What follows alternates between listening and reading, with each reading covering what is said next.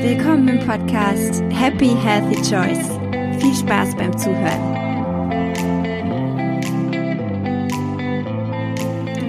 Hallo und schön, dass du wieder reinhörst. Ich möchte heute auf das Thema spezielle Diäten, Weglassdiäten eingehen, denn ich nenne sie gerne Weglassdiäten. Äh, denn da gibt es sehr, sehr viel Verwirrung und man weiß manchmal gar nicht mehr, ja, okay, äh, jetzt gibt es diese Form von Diät dafür und die dafür und ja, jetzt kommst du noch mit Gaps um die Ecke. Was ist das eigentlich alles? Und da gibt es zu den einzelnen Dingen sehr viel zu sagen und letztlich haben, haben alle eine Sache gemeinsam, auf die ich gleich kommen möchte. Dr. Natasha Campbell McBride geht ja in ihrem Buch besonders auf verschiedene Diätformen ein, die für psychische Erkrankungen und besonders auch für Autismus empfohlen werden, denn da gibt es ja schon die ein oder anderen speziellen Empfehlungen.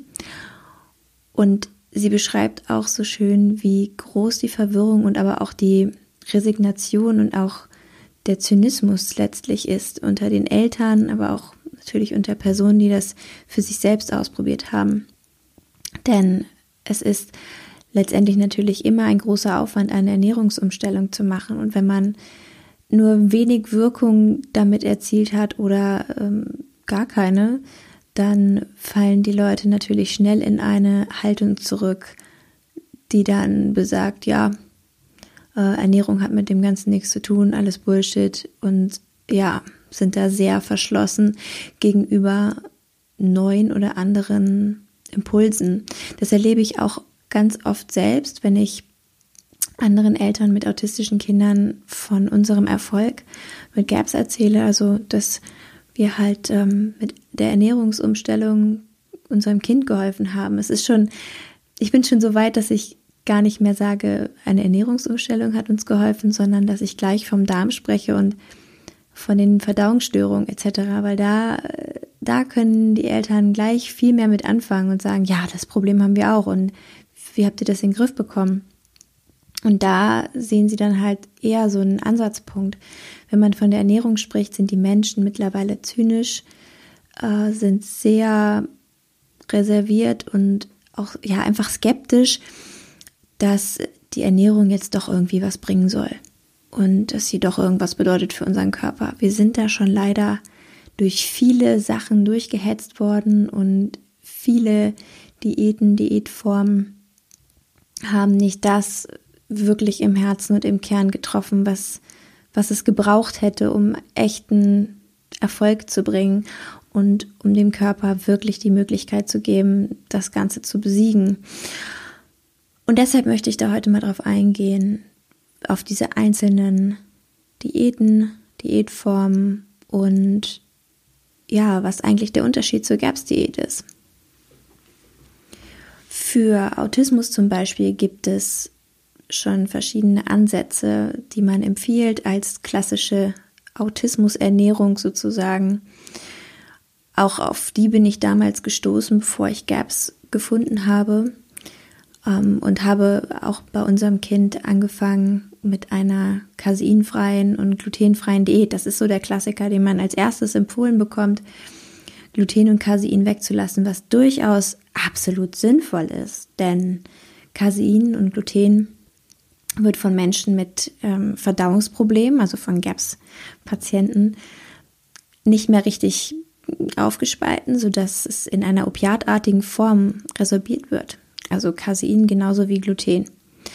Und diese opiatartigen Formen machen etwas im Gehirn. Das hat man schon rausgefunden.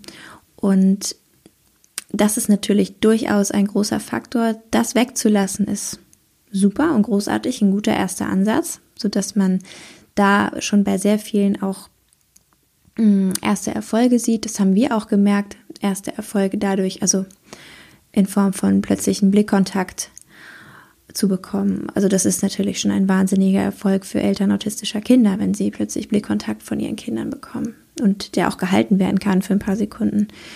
Das ist Wahnsinn. Aber genau da hört es in der Regel dann auch schon wieder auf. denn die Ursache ist nicht behoben. Man hat die Symptome dadurch ausgesetzt oder abgemildert, indem man diese Stoffe nicht mehr zuführt. Aber wir haben das Problem nicht behoben, nämlich den fehlbesiedelten Darm, der die ganze Zeit nonstop den Körper vergiftet. Mit allen möglichen Substanzen. Es gibt durchaus weitere gute Ansätze von Diäten, Weglassdiäten und ja, Protokollen, wo man zum Beispiel eine Überbesiedelung von Candida in den Griff bekommen möchte. Die Anti-Candida-Diät ist eben auch ganz klassisch dafür gedacht eigentlich oder der Ursprungsgedanke war, die Überbesiedelung von Candida-Hefepilzen im Darm zu minimieren und ihm sozusagen keine Nahrung zu geben. Die Candida-Überbesiedlung im Darm ist eine grundlegende, ja, es ist ein grundlegendes äh, Phänomen praktisch in GAPS-Patienten. Die meisten haben damit Probleme mit dieser Überwucherung von Candida-Hefen. Jeder hat Candida im Darm, aber dieser Candida oder die Candida-Familien, die Candida-Spezien, Spezies werden von unseren guten Darmbakterien bewacht. Und in Schach gehalten und erfüllen auch letztlich, obwohl sie potenziell krankheitserregend sind, ihre Aufgaben im Darm und schützen uns auch vor manchen Dingen. Also sind auch dafür da, den Körper sauber zu halten, in einer gewissen Größenordnung und Anzahl. Haben Sie jetzt aber die Möglichkeit, Kolonien zu bilden, größer zu werden, den Körper wirklich überzubesiedeln, den Darm überzubesiedeln, dann machen Sie uns sehr, sehr, sehr krank. Und wie gesagt, in den meisten GAPS-Patienten kann man eine Überwucherung von Candida-Hefen finden. Und äh, also Candida wird schon mit diversen Krankheiten so, also mal ganz außerhalb des, des GAPS-Spektrums, also wenn man gar nicht in diese Richtung denkt, sondern wenn man jetzt auch mal in der Schulmedizin einfach schaut, ähm, wie sehr der Candida schon unter die Lupe genommen wurde, auch da hat man schon so oft festgestellt, ähm, wie sehr der Candida, äh, die Candida-Hefen mit verschiedensten wirklich schweren degenerativen Erkrankungen in Zusammenhang gebracht werden. Und der muss in den Griff bekommen werden, keine Frage. Was macht die Anti-Candida-Diät aber wiederum? Die klammert Sachen wie zum Beispiel Mehl, also Getreide, nicht aus. Verschiedenste Getreidesorten können weiter gegessen werden.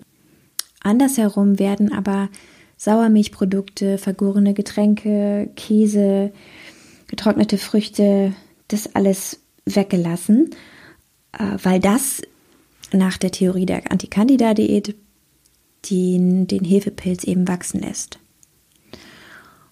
Und da ist das Problem, also die falschen Sachen werden, das ist eine gut gemeinte Sache, gut gemeinter Ansatz, aber die falschen Sachen werden weggelassen und die falschen Sachen werden gegessen.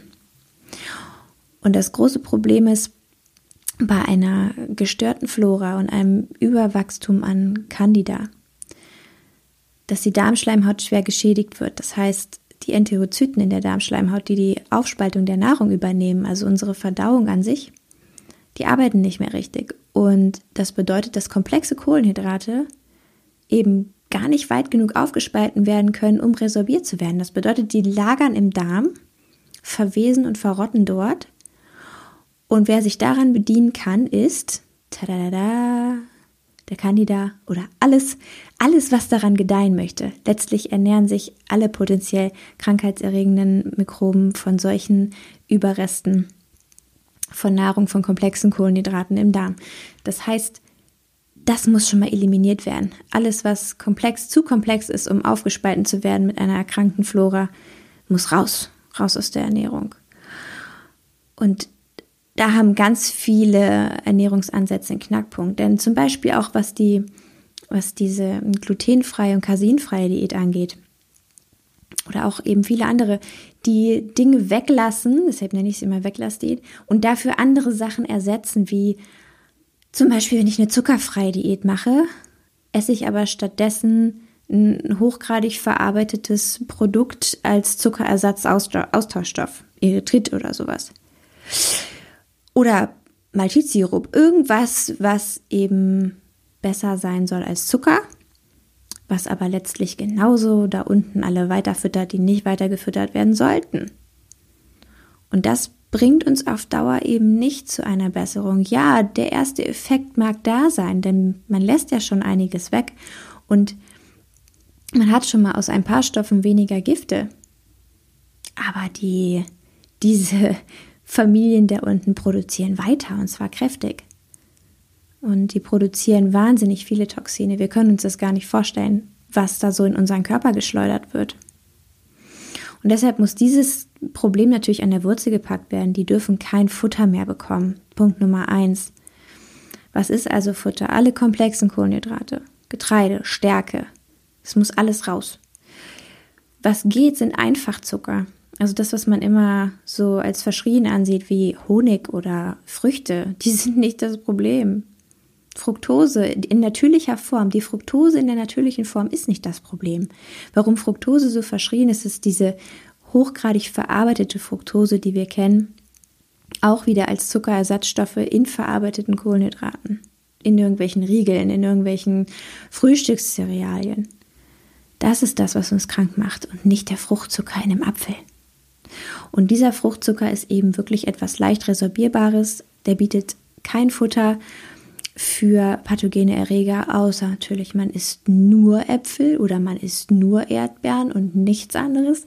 Äh, darum geht es ja hier gerade nicht, sondern es geht ja gerade darum, wie setzt man dann eine gute Ernährung zusammen, um den, den man nicht füttern möchte, kein Futter zu liefern und um auf der anderen Seite eine gute Darmflora aufzubauen und dem Körper endlich wieder alle Nährstoffe zu geben, die er braucht, damit er eben eine gute Verdauung hat, damit er eben seine, seine ganzen Zellen versorgen kann, damit er Zellaufbau betreiben kann, Regeneration betreiben kann und Selbstheilung betreiben kann. Dafür braucht er so wahnsinnig viel. Und das können wir ihm geben und wir müssen dafür gar keine Pillen schlucken. Und jetzt komme ich zu dem Ansatz, der eben bei Gaps so anders ist als bei den ganzen bezeichneten Weglassdiäten. Bei den Weglassdiäten kümmern wir uns eben wenig darum, dass auf der anderen Seite wirklich nährstoffreiche Nahrung reinkommt, sondern da kümmern wir uns eher darum, das wegzulassen, was ja böse ist, und dann in der Hoffnung zu sein, dann wird alles gut. Und das ist eben Quatsch.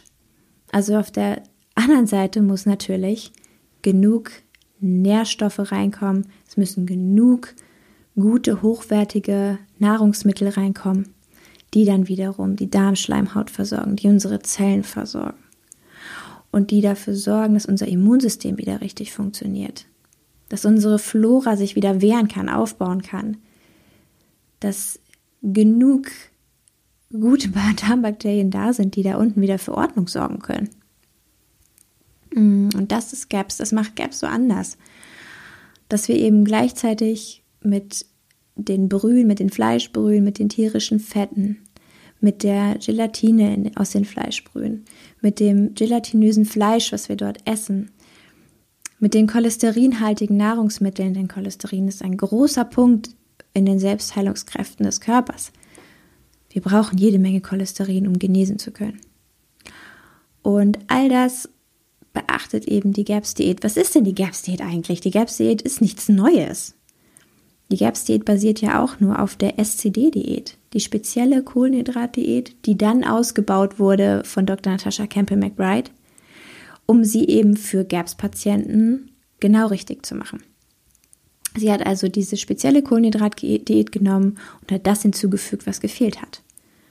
Und hat daraus eine eigentlich traditionelle Ernährungsweise, aber eben mit Ausklammern von komplexen Kohlenhydraten gemacht. Also der Körper bekommt das, was er wirklich artgerecht braucht und kann sich damit endlich wieder versorgen und kann alles, was er versäumt und, und nicht bekommen hat, auffüllen.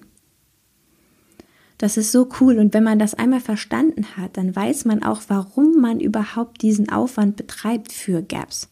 Dann weiß man, warum man eben das alles anders macht als das, was man schon kannte. Und man weiß auch plötzlich, wie sehr man so oft auf dem Holzweg war. Und das kann ich nur sehr, sehr gut bestätigen oder äh, nachempfinden, denn ich habe, glaube ich, vor Gap so alles durchgefühlt, was man so an, an Diäten machen kann, weil es mir eben immer schlechter ging. Und ich das Gefühl hatte, ich musste aber was an meiner Ernährung machen, weil irgendwie hat das was damit zu tun, denn meine Verdauung ist ja so schlimm. Also diesen, diese Verbindung hatte ich schon in meinem Kopf, aber wer sagt einem denn, was einem gut tut? Ich musste da selbst drauf kommen und ich mache nicht umsonst diesen Podcast und meine Website und mein Instagram-Profil und meine Facebook-Gruppe und meinen Online-Kurs. Ich mache das nicht umsonst, denn ich möchte allen, die es wollen, eben eine Hilfe dabei sein. Das mal rauszufinden, wie es ist, wenn man das umstellt, wenn man sich plötzlich zum Beispiel nach GAPS ernährt, sich wirklich artgerecht und gut und wirklich für den Darm vorteilhaft ernährt und plötzlich merkt, wie gut es einem gehen kann. Das ist ein Wahnsinnsgefühl. Also wie gesagt, ich nehme nicht umsonst das Wort Life Change in den Mund. Ich finde das Wort schon sehr abgegrabbelt mittlerweile. Life Change sagt schon jeder Zweite zu allem Möglichen. Aber für mich war es das wirklich. Es hat mein Leben komplett verändert. Das nicht nur das meines Kindes. Das ist mein, mein größtes Glück und für mich auch natürlich als Mutter das Wichtigste. Aber wenn man wieder auch als Mutter zurück zu sich selbst findet und sagt, meine Güte, ja, wo warst du eigentlich? Wo bist du heute? Es ist unfassbar. Also ich möchte jeden ermutigen, der entweder zum Beispiel eine chronische Erkrankung hat oder diffuse Symptome und nicht weiß, wo die herkommen Verdauungsstörungen zusammen mit verschiedensten anderen körperlichen Problemen und man ist eigentlich so ein rätselhafter Patient. Davon laufen so viele Menschen da draußen rum. Oder wenn man einfach wissen möchte, wie man vermeidet, dass man irgendwann krank wird. GAPS ist einfach genial. Also, hier ist der große Mutmacher. Schau dir das an und schau dir gerne meine Arbeit dazu an. Ich versuche das in allem, was ich mache, so einfach und so ja, umsetzbar wie möglich zu machen, denn es ist natürlich eine wahnsinnige Umstellung und es ist natürlich auf den ersten Blick etwas Unschaffbares, wo man sich denkt, boah, nee, wie soll ich das denn hinkriegen? Aber am Ende ist es gar nicht so schlimm.